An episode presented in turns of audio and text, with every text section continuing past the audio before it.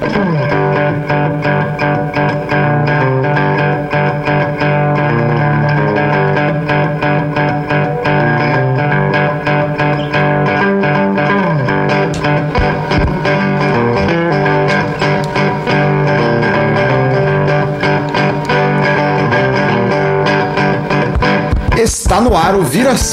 o programa de rádio semanal da Adufpel. Todas as segundas-feiras ao vivo, a uma e meia da tarde, na Rádio Com 104.5 FM. Também disponível em qualquer momento nos agregadores de podcast.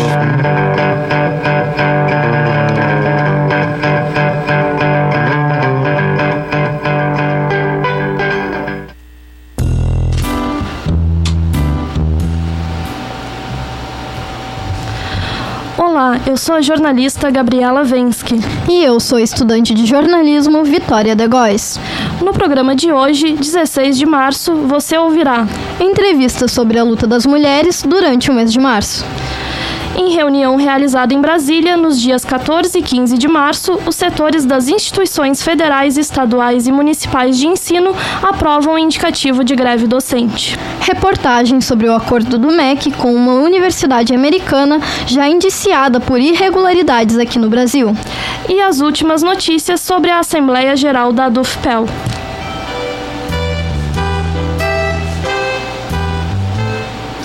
Você está ouvindo Viração, programa de rádio da UFPEL. São 13 horas e 33 minutos. A Assembleia Geral da DUFPEL, ocorrida no dia 12 de março no auditório da Faculdade de Direito, aprovou por unanimidade indicativo de greve por tempo indeterminado e paralisação no dia 18 de março, em adesão à greve nacional da educação. A Assembleia contou com a presença dos diretores do Sinasef IFSU e do Asofipel Sindicato, que apresentaram informes de como está a mobilização das suas categorias e a perspectiva para o próximo período. As entidades também manifestaram apoio à luta dos docentes. A presidente da DUFPEL, Celeste Pereira, ressaltou, ressaltou que este é um dos piores momentos que estamos vivenciando em relação à educação no país, em uma perspectiva geral. Segundo Celeste, viemos sofrendo uma série de ataques e retirada de direitos conquistados historicamente com muita luta, como impedimento de concursos, redução de salários, bloqueio de verbas, impedimentos de progressões e promoções na carreira, entre tantos outros. Após as discussões, as proposições da diretoria da DUFPEL foram unanimemente aprovadas por todos, e no dia 14 e 15, as deliberações foram encaminhadas à reunião dos setores das federais, estaduais e municipais, que aconteceu em Brasília. Na capital federal foram avaliados os resultados das assembleias de dezenas de universidades federais e estaduais do país, e a partir disso foi deliberado indicativo de greve docente. A partir de agora, o Andes integrará um Comando Nacional Unificado de Mobilização e Greve, juntamente à Fazuva, Fazubra e ao Sinasef. O comando que se reunirá semanalmente propõe traçar ações conjuntas de mobilização para a construção do movimento paredista. Neste último domingo, as três entidades reuniram-se para o lançamento do comando na capital federal, em um ato simbólico em frente ao Sindicato dos Professores no Distrito Federal. O protesto em defesa da educação foi finalizado com a leitura de um manifesto elaborado pelas entidades sobre a participação na greve nacional da educação, em 18 de março, a reunião dos setores orientou que se mantenham as mobilizações em todo o país, porém sem atividades de aglomeração. Cada seção sindical irá avaliar localmente, junto às demais entidades, quais ações podem ser realizadas. Em Pelotas, nesta segunda-feira, às 16 horas, ocorre reunião para debater o assunto. No dia 12 de março, as duas chapas inscritas na eleição para a diretoria do Andes registraram-se definitivamente no processo eleitoral. O registro ocorreu na sede do Sindicato Nacional em Brasília. A eleição da próxima diretoria do Andes acontecerá nos dias 12 e 13 de maio de 2020, em todo o Brasil. Cada chapa é composta por 83 docentes. São 11 professores na diretoria nacional e mais seis docentes em cada uma das 12 secretarias regionais. Até então, as chapas tinham inscrito apenas três nomes cada, durante o 39º Congresso do Andes. São justamente os nomes para os cargos de presidente, secretário-geral e primeiro tesoureiro. A Chapa 1, Unidade para Lutar em Defesa da Educação Pública e das Liberdades Democráticas, é composta por Rivânia Moura, da Universidade do Estado do Rio Grande do Norte, Maria Regina Ávila, da Universidade Federal de Santa Catarina e a Mauri Fragoso de Medeiros, da Universidade Federal de Campina Grande. A chapa 2 renova antes para defender a educação, a universidade, os serviços públicos, a soberania nacional e a democracia é formada por Celita Farel, da Universidade Federal da Bahia, Luiz Antônio Pasquete, da Universidade de Brasília e Paulo Opusca, da Universidade Federal do Paraná. A do a Dufpel estará presente em novas redes sociais. Além do perfil no Facebook e do site, agora também está no Instagram e no Twitter, com notícias e coberturas das atividades. A seção sindical também criou um grupo restrito no WhatsApp, no qual não há interação, apenas divulgação das principais notícias do dia. Nos siga no Instagram e no Twitter, procurando por arroba Adufpel. E se você deseja entrar no nosso grupo no WhatsApp, mande mensagem para 53 98101 0021. Repetindo, DDD 53 98101 0021.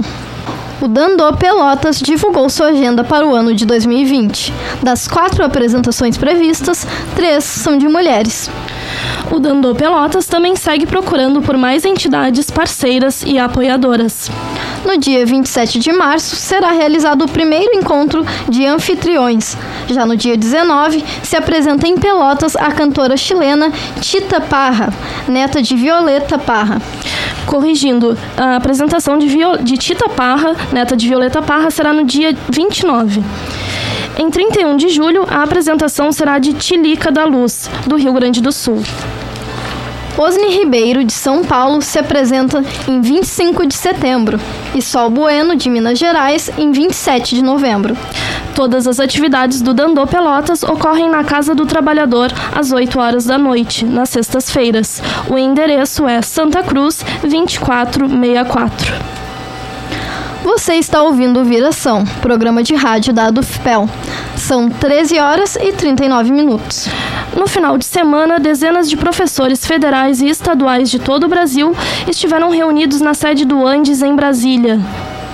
Os professores avaliaram a rodada nacional das assembleia, de assembleias realizadas nas, nas, últimas semanas e aprovaram um indicativo de greve docente. A DUFPEL foi representada na reunião por Celeste Pereira, presidente da seção sindical. Saiba mais sobre a reunião em reportagem de Matias Rodrigues, direto da capital federal.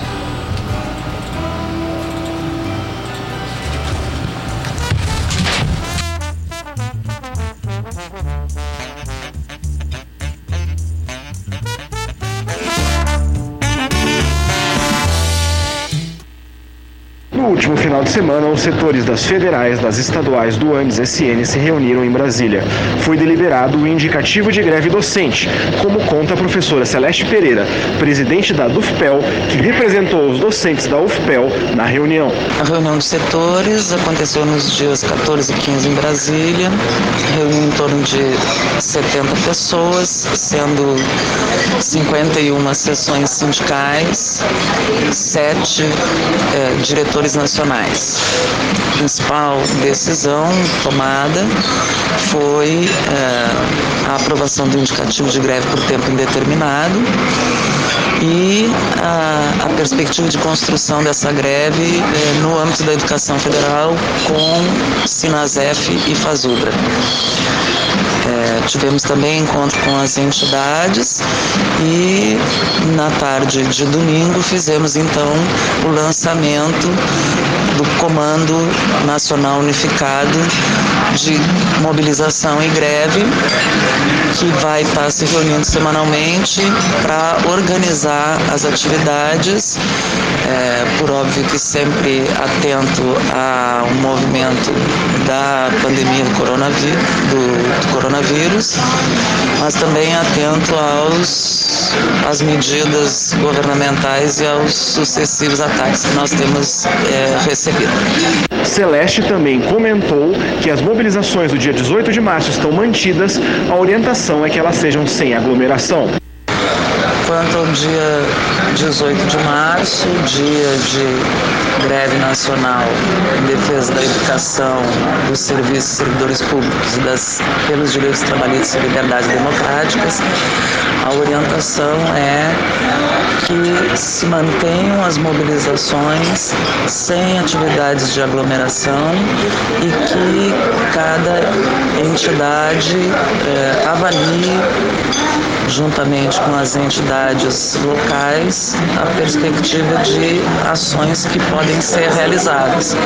Portanto, as manifestações estarão mantidas, mas com outro formato. Em Pelotas, a gente vai estar reunindo nas segundas 16 horas para tratar desse encaminhamento.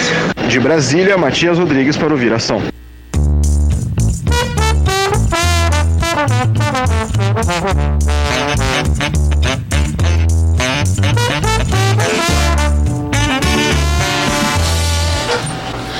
Acabou de ouvir uma reportagem direto de Brasília sobre a reunião dos docentes federais, estaduais e municipais, que decidiu pela aprovação do indicativo de greve docente.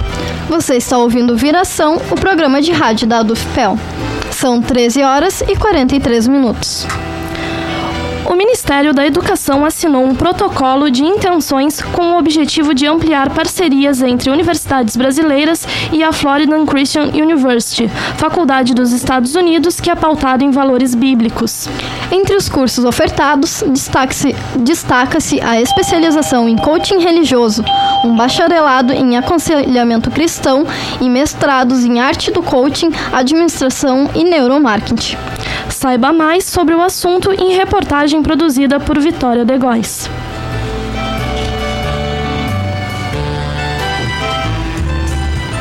Leonardo Dornelles, professor da Faculdade de Educação da UFPEL, fez uma análise sobre a ação do MEC em assinar um acordo com a Universidade Cristã dos Estados Unidos, envolvida em irregularidades aqui no país.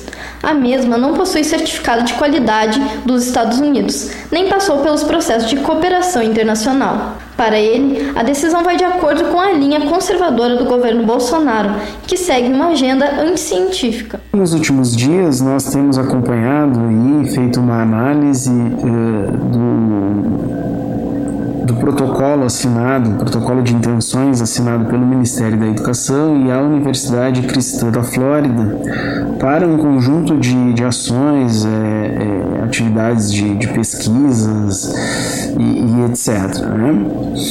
Bom, antes de fazer a análise propriamente dita desse desse acordo, é bom lembrar que o governo Bolsonaro em geral e o Ministério da Educação em particular é constituído por um, uma gama de, de grupos é, ultraliberais e especificamente no MEC está localizada a parte mais conservadora, né, uma das partes mais conservadoras desse governo.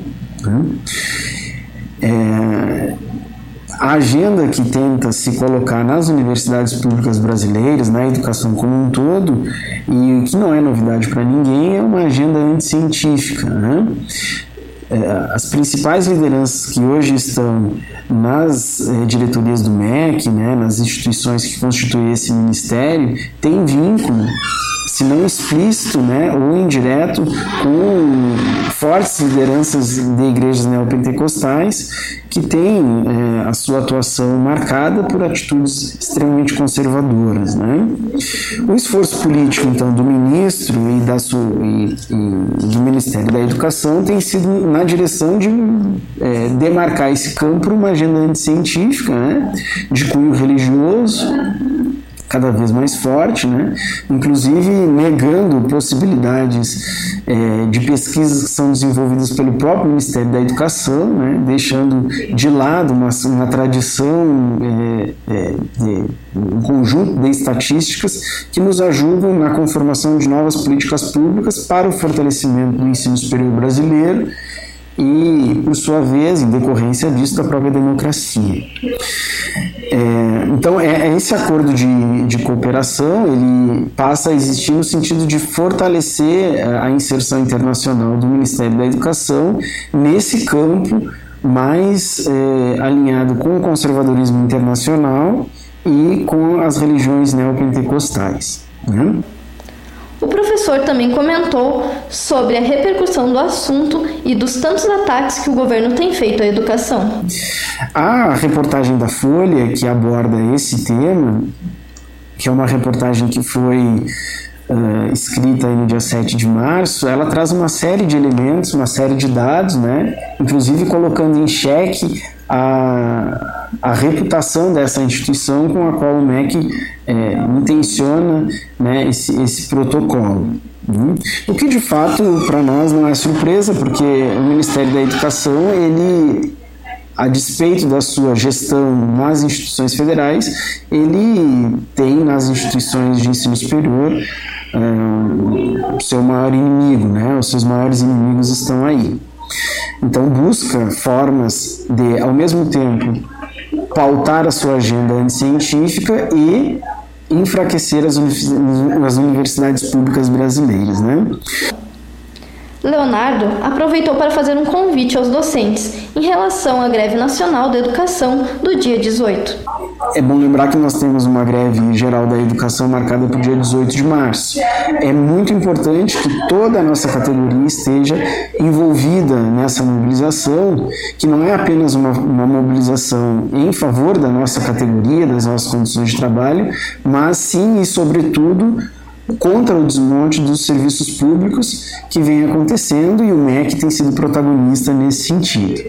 Né? Então, é muito importante a nossa mobilização, somarmos forças e participar da greve geral da educação que vai acontecer no dia 18 é, de março. Né? É, especificamente em relação a esse protocolo, ele muito mais nos parece uma alternativa que o governo vem encontrando por meio do MEC de tentar garantir é, que hajam ações que correspondam aos, é, é aos grupos que dão apoio e sustentação ao governo Bolsonaro. Né? Então, nada mais é de que garantir que nas universidades públicas essa, essas é, propostas mais conservadoras sejam desenvolvidas. Né? Cabe a nós, então, diante disso, um processo de atenção e resistência para que o caráter público da construção do conhecimento científico seja garantido e, o nosso trabalho como professores e pesquisadores seja cada vez mais valorizado, o que vai perpassar primeiramente por uma denúncia desse tipo de é, assinatura de protocolo de intenções e ao mesmo tempo a resistência dentro da universidade contra essas atitudes. Vitória Degóis para o programa Viração. We'll be right back. Bom, recebemos agora aqui no estúdio Michelle Brum, designer digital e autora da exposição Basta, que ficará até o final deste mês no Saguão do Paço Municipal. Também recebemos Luísa Catrain, jornalista e uma das organizadoras da atividade do 8M, a estudante Curai, que integra o projeto Usina Feminista.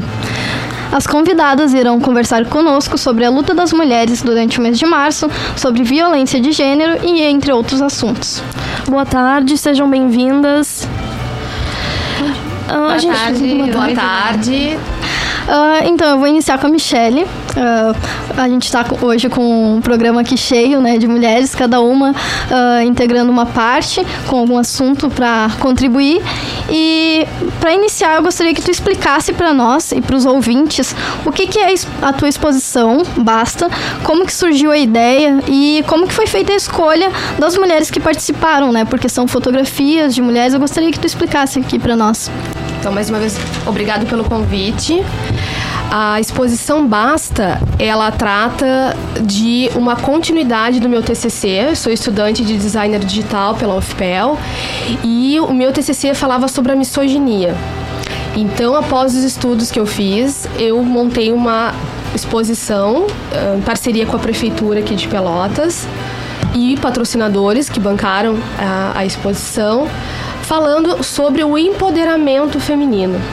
Então a exposição ela trata de um coletivo de mulheres que iniciou com uma escolha minha juntamente com a prefeitura e depois a ideia foi as mulheres que começaram a participar indicarem mais mulheres, cada uma com uma história e com a sua diversidade. Então a exposição traz um coletivo de mulheres que são mães, que são donas de casa, que são empresárias, que são juízas, a prefeita está na exposição. E cada uma trouxe a ideia é quando tu vai visitar a exposição é, ter a imagem ali, elas posaram mesmo com essa ideia de empoderar-se, mostrar para a mulherada, para as meninas que vão lá. E em cada mural tem uma frase de uma autora que eu estudei. Seja a Angela Davis, seja a Butler, seja a Jamila Ribeiro, elas estão lá com frases. E a partir dessa semana vai haver vídeos onde vai mesclar a fotografia com essas frases dessas autoras. Uh, e Luísa, por que é tão importante uh, ter um dia, não ter só um dia, mas um mês inteiro de que, que fale sobre a luta das mulheres e qual foram as, quais foram as atividades realizadas em Pelotas até agora? Como é que tu avalias as atividades que foram feitas no dia 7 e 8 e as demais que foram feitas em conjunto com 21 dias contra o racismo?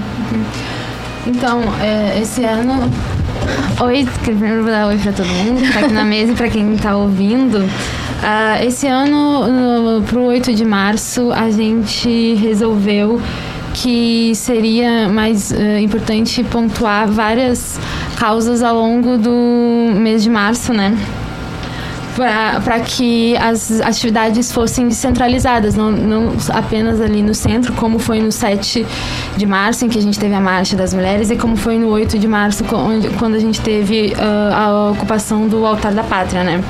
Então eu vou falar primeiro um pouco sobre o movimento né, do 8M e o que, que a gente tem pontuado. Né? Esse ano nós uh, estabelecemos três eixos o primeiro é o Estado opressor, o Estado violador, né, que são as mulheres contra as políticas de extermínio dos nossos direitos. E quando a gente fala de Estado opressor e Estado violador, é, representa todos os projetos de governo que, são, que fazem de serviço ao trabalhador, né? Então a gente tem o governo Bolsonaro aliado com as políticas do Eduardo Leite e com a prefeita Paula Mascarenhas, né? Em Pelotas a gente tem a nossa primeira prefeita mulher eleita e e ela, pelo que a gente vê, não está pautada com as mulheres na, nas nossas causas, né? Porque eles, esses três projetos, eles defenderam a destruição da Previdência, eles endossam as retiradas de direito, eles apoiam o desmonte do SUS e acabam com as políticas de combate à violência contra a mulher, né? Esse ano nós tivemos uma redução no orçamento e o Bolsonaro ataca também as liberdades democráticas de forma grave, né? Isso mostra cada vez mais autoritário e golpista. Depois, o nosso segundo eixo é Vivas por, por Marielle, né? Mulheres em defesa da educação e saúde pública contra toda forma de violência racista e sexista. No a 14 de março agora, a gente fez, uh, a gente completou dois anos do assassinato da Marielle Franco e do seu motorista Anderson, né? E até então a gente não tem uma solução. A gente não sabe quem... A gente já sabe quem matou a Marielle, mas a gente não sabe quem mandou matar e Marielle Anderson, né? Então, uh, a Marielle era uma mulher eleita, portanto, ela era uma parlamentar que ela tinha voz e meios para denunciar todos os crimes e todas as mazelas sociais que aconteciam. E ela foi silenciada numa execução política e brutal, né? Então, uh, celebrar a, a luta da Marielle, ela tinha muita gana de viver, né? Então, quando a gente fala vivas para Marielle, a gente mostra que resiste junto com ela, assim, sabe? Que a gente não, uh, a gente vai usar dessa força para seguir resistindo. O terceiro eixo é a Terra Mulher, Mulheres em Defesa do Meio Ambiente, da Amazônia e dos Povos Originários. Em 2019, né, o Ministério da Cultura do Bolsonaro liberou mais de 500 agrotóxicos e a gente encerrou o ano de 2019 uh, com um recorde de queimadas, né? São mais de 31% dos focos de queimadas registrados até agosto de 19 de 2019 estavam localizadas em áreas que eram floresta até julho de 2018. Eu, essa a fonte é do Repórter Brasil, uma reportagem do Repórter Brasil que eu tirei esses dados. Então, a gente sabe que os chefões dos desmatamentos e das queimadas na Amazônia são dominados pelo gado e pela soja, né? Então, é totalmente contra os uh, ideais e os princípios de quem ocupa aquelas terras mesmo, de fato.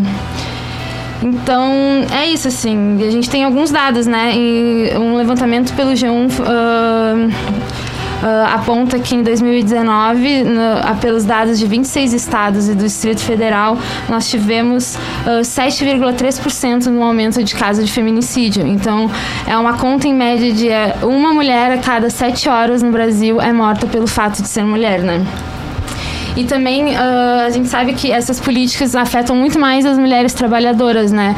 Uh, agora, recentemente no 8M, a gente teve também dados de que uh, a, no estado de São Paulo a procura por creches pra, por bebês de mães que têm bebês por menos de um mês é muito grande, porque essas mulheres elas estão no trabalho informal, elas não podem parar, então são bebês que ainda precisam de amamentação, precisam de todo um cuidado em especial com a mãe e elas precisam deixar deixar os filhos numa creche para poder trabalhar. E aí, sobre o ato, então a gente fez, uh, faltado, né, a gente fez uma grande marcha, né, no dia 7 de março, que reuniu muitas mulheres, mulheres que estavam construindo o 8M, mulheres que não estavam construindo, assim, teve bastante gente mesmo, foi um ato bem diversificado em que a gente caminhou pelo centro, então teve a adesão das mulheres trabalhadoras que por um momento participaram do ato, né, os momentos de sair ali do seu, do seu estabelecimento e, e cantar junto, pegar o panfleto, conversar com quem passava, então foi um momento bem importante, assim, uh, ah, para a luta das mulheres na cidade de Pelotas, porque saiu todo mundo revigorado lá de que a, a gente tem muito trabalho para fazer, é um trabalho dolorido, porque, né, a gente tem enfrentado muita violência e retiradas de direitos, mas quando junta bastante mulheres unidas, assim, que lutando por um ideal, por um. não ideal, mas por uma causa, é bem legal. E no domingo teve o. No 8 de março mesmo, né? No Dia Internacional de Luta da Mulher, teve uma ocupação, a retomada do Altar da Pátria, com atividades culturais. Uh, também ali onde tinha bastante, bastante movimento, né? Então, em, num momento bem legal, construir uma bandeira do Brasil, que é a cara, a nossa cara, né? Que também é a nossa pátria, é a, o Brasil é a nossa pátria, então uh, teve esse momento de construção de uma bandeira toda costurada, assim, com várias entidades, com várias vários coletivos, então foi bem legal e também uma apresentação, uma performance muito legal com várias meninas, a Thaís Galindo, que é do coletivo Ana Montenegro, uh, falou um texto no microfone, bastante gente ouvindo, assim, foi bem legal. E agora sobre as atividades estendidas, né? Que a proposta era fazer atividades de. de... Deu. Ah, tá é, propostas descentralizadas, a gente não tem a, a, a, informação ainda, porque hum, a Celeste Pereira, alguns de vocês devem conhecer, Sim. passou, uh, me passou a informação de que hoje, a partir das, das 16 horas, 4 horas da tarde, várias entidades vão se reunir para decidir o que, que vão, vão, vai ser feito dessas atividades previstas em função né, do, da pandemia do novo coronavírus e das recomendações da Organização Mundial da Saúde, Secretaria de Saúde de Pelotas e tal, de evitar aglomerações, de evitar a disseminação do, por contato, né, por contágio. Então a gente não sabe ainda, mas hoje vai ter a decisão final. Obrigada, Luísa. Agora nós vamos para o intervalo e voltamos logo mais.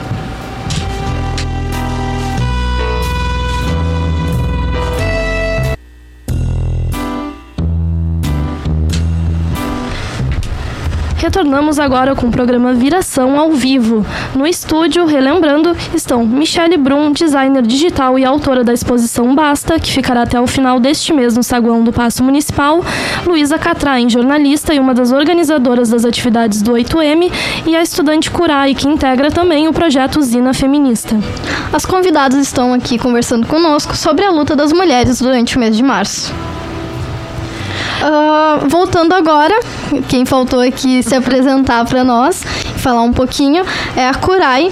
E eu gostaria que tu explicasse um pouco como que funciona o projeto da usina feminista e quando que ele surgiu, o que que propõe o projeto. Boa tarde, eu sou a Curai, faço parte então da usina feminista e gostaria de agradecer em nome de todas as mulheres que compõem a usina pelo convite. É muito importante que a gente consiga apresentar esse projeto para o maior número possível de mulheres, né, para que essas mulheres fiquem sabendo do que, que se trata. Então, a usina ela é formada por um grupo de mulheres que, através das discussões né, sobre feminismo, inclusão, mulheres e relações de trabalho na sociedade atual, uh, buscou minimizar as desigualdades de gênero, né, através da capacitação profissional, com a formação atualmente específica na área da moda e, e da costura. Através disso, né, uh, através da capacitação dessas mulheres, a gente propicia é, é, é, proposta, né? A gente propicia uma frente de trabalho que pode ser uma ferramenta importante na manutenção imediata na vida dessas mulheres que através do trabalho, do, do, do, sustento e da autonomia financeira, conseguem sair né, desses, uh, desses subempregos ou desses trabalhos abusivos, né, trabalhos precarizados, onde onde acontecem inúmeras situações de, de violência, né, e que essas mulheres têm dificuldade de, de, de sair desse uh, dessa situação porque não tem a autonomia cidadã, né? Então a usina feminista ela atua com produção solidária, hoje sendo mais voltada para o setor do vestuário. E são várias mãos que atuam em conjunto, né, oferecendo capacitação para essas mulheres. A usina feminista tem várias equipes, todas compostas por mulheres, e todas as mulheres que, que trabalham na usina, né, uh, todas uh, trabalham e têm, e têm voz ativa dentro, dentro da usina. Nossa relação ela é bem horizontal.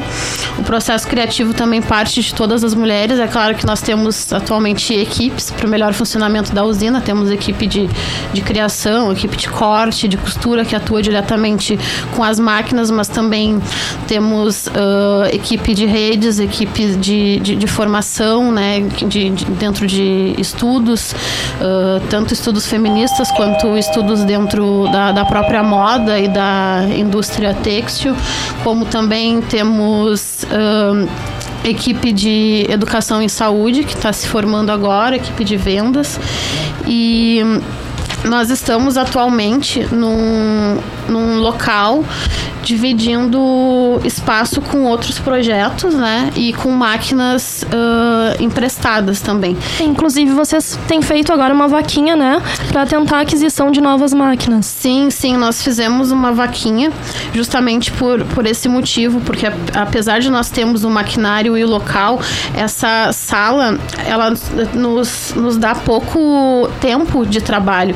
E atualmente a gente tem uma demanda muito grande, tanto em produção quanto também na necessidade de trazer mais mulheres né, para esse projeto, trazer mais mulheres em situação de vulnerabilidade, mais mulheres que necessitam né, fazer parte do projeto. Nós temos essa, é, essa dificuldade pela questão do local, porque a gente não está dando conta né, de, de incluir essas mulheres na, na produção e, e também não está dando mais conta de ofertar mais cursos que são totalmente gratuitos, uh, desde, desde do material a, até as partes teóricas, né, até as aulas.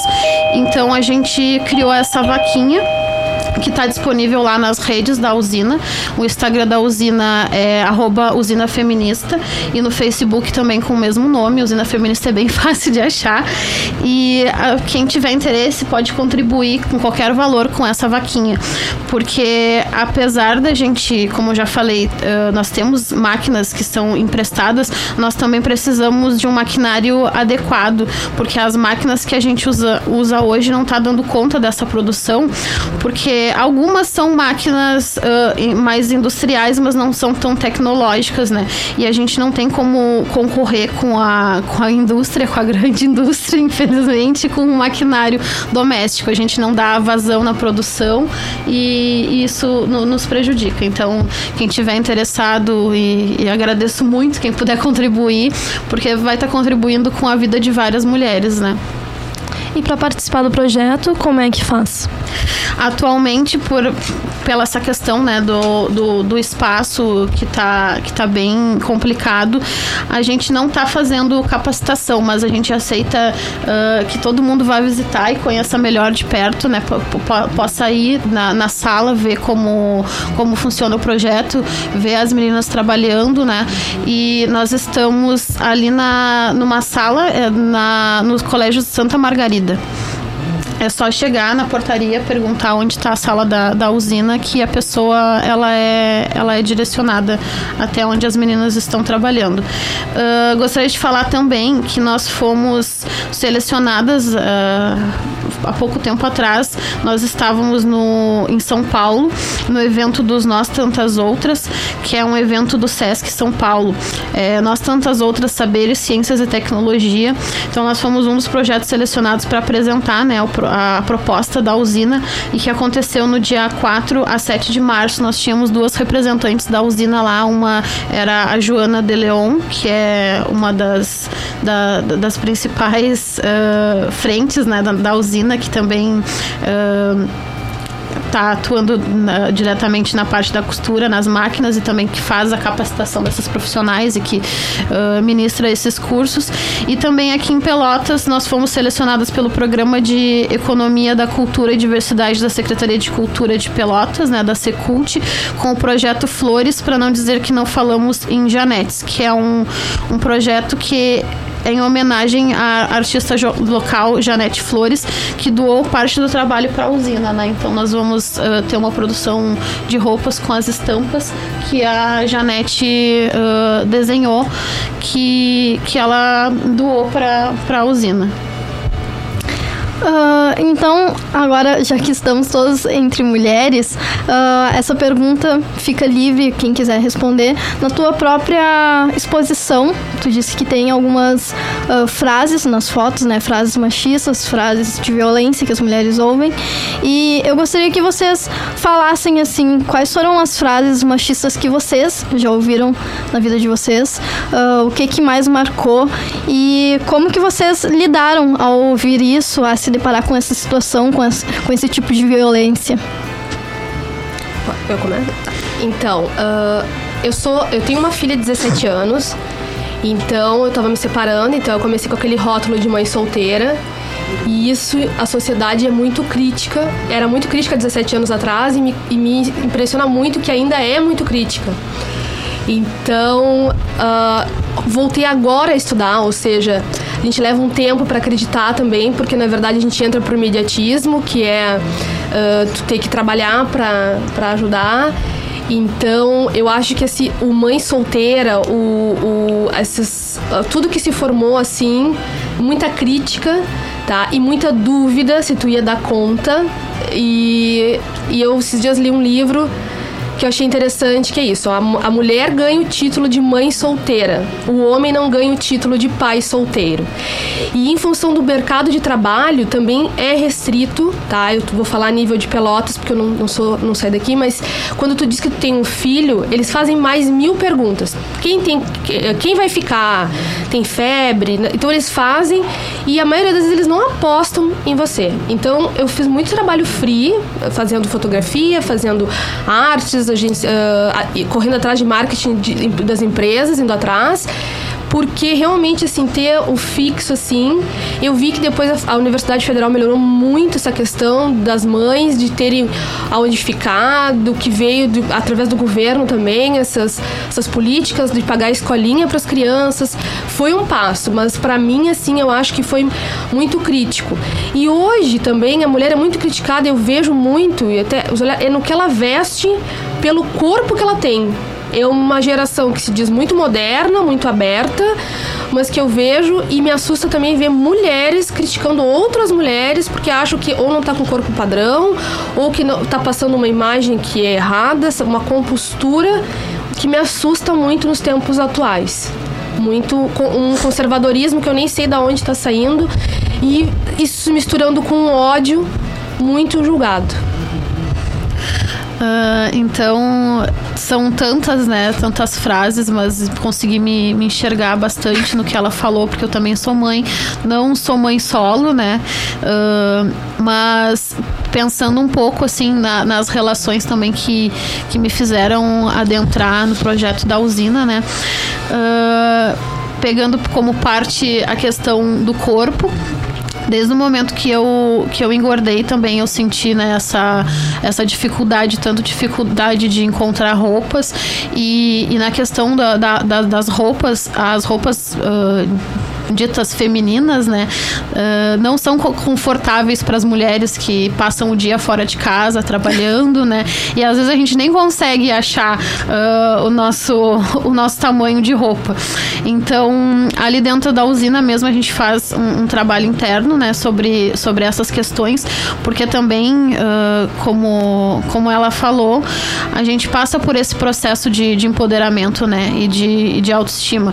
Esse projeto mesmo da Janete Flor Flores, a gente pensou, uh, além né, da, da, homenagem que a gente vai fazer para essa artista, também nessa questão da, da, autoestima das mulheres, porque todas as mulheres que vão participar de, de, desse projeto, né, que, vai, que vão, vão ser, uh, que vai ser a partir de, da produção, da, desde a confecção das peças e tudo, vão, vão, ser, vai, vão ser mulheres que vão estar trabalhando diretamente com a própria uh, autoestima, né? E dentro dessa, dessa indústria da moda e dessa indústria indústria têxtil, a gente escuta muito que costura é coisa de mulher, que. Uh, que, que mulheres são reclusas a, a essas áreas. E, e, se é coisa de mulher, então a gente deve se apropriar, sim, disso, né? Porque não, a, a produção de, de tecidos e a produção de roupas, ela é algo muito, muito antigo, de fato, né? É, pauta aí 5 mil anos atrás, com os povos originários que faziam tecidos e que, e que produziam roupas, né? Vestimentas, e que eram produzidas, assim, por mulheres e depois, né, com, com, com, com conforme o processo foi acontecendo, né, colonização, tudo, houve essa apropriação de, da, da, da indústria que é composta majoritariamente por homens, né, homens brancos que ditam uh, o padrão que deve ser as roupas para as mulheres e, e, e, que, e que também uh, acaba são homens que fazem roupas uh, corpos que para corpos uh, roupas que não são pensadas para corpos de mulheres ou para corpos que não são ditos padrões, né?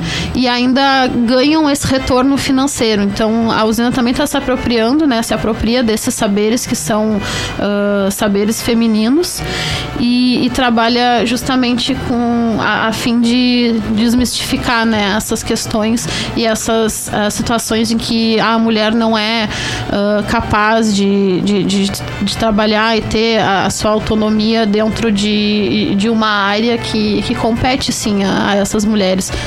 Então, uh, é, é, bem. São, são tantas frases, né? Tantas coisas que a gente já, já escutou que faltaria tempo para é falar. Verdade. A própria fotografia que a gente olha de muitas mulheres padrões que elas colocam às vezes em rede social é uma coisa que ao mesmo tempo estimula, mas muito mais fere. Porque, claro, cada vez mais está aumentando e eu acho ótimo isso que tem mulheres que estão mostrando elas como elas.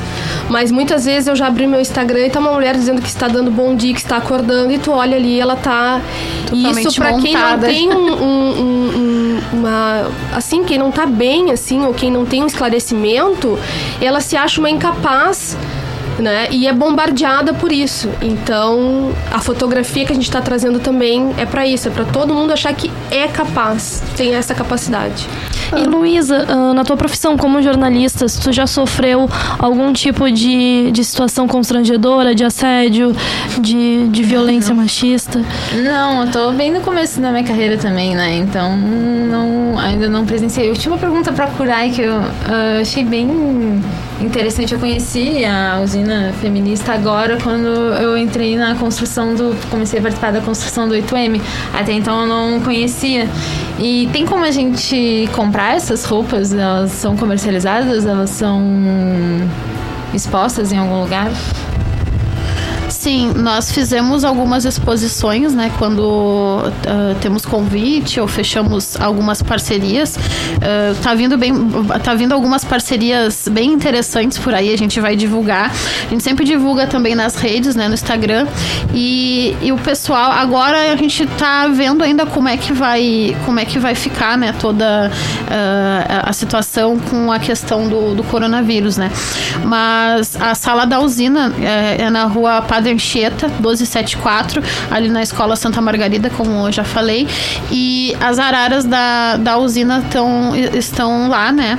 E a pessoa pode tanto olhar nas redes e perguntar o que, que tem disponível ou não. É importante salientar também que as peças da usina, a usina trabalha com. Uh, trabalha com uma proposta né, de, de fazer roupas a partir do lixo. Uh, pode parecer chocante falar que são roupas do lixo, mas é, é muito importante que a gente uh, use essa denominação, porque muitas empresas têm uh, restos de tecido que não são usadas na produção e, esse, e esses restos de tecido acabam indo para o lixo. E são tecidos que estão em perfeito estado, né? Então a, a usina usa, recebe doações. A gente tem uh, uma parceria aqui com a, com a Elisa e recebemos doações também de, de outras empresas que futuramente a gente vai, vai anunciar algumas parcerias. Então a gente é importante salientar que as roupas elas são uh, roupas únicas, né? São por vezes são peças únicas que são possíveis fazer com aqueles tecidos que a gente que a gente já recebeu. Quando a, quando a gente vai fazer a exposição geralmente anunciamos nas redes, né? Agora vamos uh, ver como é que vai como é que vai se suceder para que a gente possa dar, dar uma resposta, né, pro, pro público. A gente tem bastante procura, assim, ficamos muito felizes que o nosso trabalho é bem valorizado dentro de Pelotas e até fora. Estivemos em São Paulo agora, tivemos muita busca por produto e também mulheres de outros estados, né, acabam vendo nas redes e, e procuram também uh, para comprar. Também é possível que manda, uh, entrar em contato, né, através do, do Instagram da usina e do Facebook, que a gente sempre, sempre atende ali. E com, com, diante de tantos ataques né, do governo federal, não só né, educação, saúde, enfim, são diversos retrocessos que nós estamos enfrentando. Como é que vocês veem também esses retrocessos em relação às políticas para mulheres? Porque uh, as verbas estão sendo cortadas as, e isso também está afetando as políticas né, de direitos das, sobre direitos das mulheres e violência também. Bolsonaro, inclusive, já indicou no final do ano passado, início desse ano, que uh, a Secretaria de Política para as Mulheres, algo do tipo, teria também verbas reduzidas. Uh, como vocês veem isso e diante desses ataques todos e como se posicionar? Eu detesto o Bolsonaro, tá? Acho que, infelizmente, ele é uma pessoa que, inclusive, escrevi várias frases dele misóginas. E ele ainda se reuniu com pessoas, por exemplo, achei um absurdo é, exemplificado o Silvio Santos rir e dizer que também é misógino, e um pastor como Edir Macedo chegar no culto, chamar as filhas e dizer que mulher não tem que ter estudo para poder casar. Então, infelizmente, a gente vai passar por períodos bem apertados, mas eu acho que aonde tiver projetos, a gente vai ter que a mulherada vai ter que se unir e vai ter que abrir um pouco a cabeça de empresários. E por esse tempo, assim, eu acho que o governo federal, ele não vai, ao contrário, ele vai tentar cada vez mais ridicularizar isso, tá? De, de algumas formas. Eu vejo assim. E uh, distorcer muitas coisas. Então eu acho que esse momento realmente a gente vai ter que. A mulherada vai ter que. Não só a mulherada, eu acho que a sociedade tem que ter essa conscientização, né? Empresa e tudo mais de essa infelizmente vai ser tempos amargos para esses projetos que eram que estava sendo bem abertos que estava se prosperando. Vai o que ele puder fechar eu acredito que ele vai fechar. Não sei que ele me surpreenda mas infelizmente todo dia uma abobrinha maior. E eu acho que então vai ser um período que uh, vai ter que partir da sociedade mesmo. Então Acho que uma das faces mais perversas do aumento do trabalho informal é um dos motivos que eu falei antes, quando eu me apresentei. Uh, as mulheres que precisam deixar os seus filhos com menos de quatro meses em creches para um, poder trabalhar e pagar as contas, né? Então, mesmo quando a gente está falando de uh, trabalho, a gente tá, não está falando necessariamente de uma política pública voltada para o combate à violência da mulher, a gente está falando né, de como as mulheres estão sendo muito atingidas. Uh, então, imagina, são, a, segundo matéria que eu li, são 30, 3 mil bebês com menos de 4 meses nas creches municipais de São Paulo, né? Isso a gente tem dado de São Paulo, imagina nas outras cidades. Em Pelotas eu não achei nada que falasse sobre isso, mas a gente conhece, né, mães que precisam trabalhar e, e é nisso, no momento em que a gente discute uma licença maternidade maior, a gente também tem um aumento do trabalho uh, informal que impede essas mulheres de escolherem o, o momento e a hora de deixar os seus filhos em casa e voltar para o trabalho, né? Uh, então, o projeto da usina, né, ele é uma frente que, que visa combater essa, essa desigualdade e, e essas questões, né, essa, essa redução de direitos que a gente, essa perda de direitos que a gente vem vivendo, uh, busca combater isso de frente, né, diretamente de forma prática. E seguimos aí, né, resistindo, né, contra esses setores conservadores da sociedade, né, e contra uh, os planos de austeridade dos governos que estão buscando eliminar os direitos que as mulheres conquistaram arduamente durante o longo dos anos, né? Estamos retrocedendo em políticas públicas, isso é lastimável uh, e, e, e, é o que vem ocorrendo, né, nessa conjuntura brasileira. As mulheres, principalmente as negras e mulheres indígenas, que são a maioria entre os setores mais precarizados, que são as mulheres que são submetidas a condições e jornadas abusivas de trabalho com salários mais baixos, né, ou desempregadas, e sem esse sustento e sem essa autonomia. Uh, sem essa autonomia financeira, essas mulheres elas ficam sujeitas né, a situações cotidianas de violência. Então, uh, esse, o projeto da usina a gente sempre fala né, que uh, quer a, a ajudar praticamente né, para que se, se, minimi, se minimizem essas situações. Uh, compra local, compra de mulheres, né, ajuda na vaquinha da usina, porque a gente trabalha diretamente na, na capacitação dessas mulheres. Né? Então, uh, é, isso é, é, muito importante. São soluções práticas, né? E enquanto projeto que a gente possa pode adotar. Nós gostaríamos de agradecer a presença de todas vocês e eu gostaria só de perguntar para a Michelle também, pedir para ela divulgar a exposição novamente, até quando ela vai ficar lá no Paço Municipal. Eu quero agradecer a vocês pelo convite, as gurias aqui pelo debate. A exposição Basta, ela vai ficar até o dia 27 de março, no saguão principal ali da prefeitura, tá? Da, um, da uma às seis. Então eu convido todas a ir lá e a partir de, de, de quinta-feira, na minha página Michele Brum Fotografia, vai ter vídeos, vai ter frases e eu conto também com mais frases de coletivo se quiserem enviar. Eu sou super grata e agradeço vocês desde já. Muito okay, obrigada. Sejam sempre bem-vindos ao programa Viração. O programa de hoje chegou ao fim. O Viração é o programa de rádio semanal da Associação dos Docentes da UFPEL, a DUFPEL, Seção Sindical do Andes, Sindicato Nacional.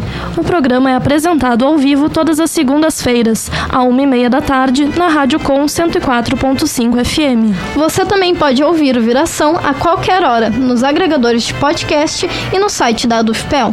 O programa de hoje foi apresentado por Vitória Degóis e Gabriela Vensky. Na produção estiveram Gabriela Vensky, Matias Rodrigues e Vitória Degóis. A coordenação do programa é do professor Giovanni Friso, diretor da DUFPEL. Na técnica estiveram Ivon Naval, da Rádio Com, e Gabriela Vensky, da DUFPEL. As músicas utilizadas no programa são de domínio público e podem ser baixadas no Arquivo Livre de Música. Os intérpretes são Marceau, Texas Radio Fish e The Yankee. Para mais notícias, acesse adufpel.org.br e facebook.com/adufpel. Também estamos no Twitter e no Instagram, como arroba adufpel. Se tiver alguma sugestão de pauta, envie e-mail para imprensa@adufpel.org.br. Agradecemos a audiência e te esperamos no programa da semana que vem. Boa tarde. Boa tarde e até mais.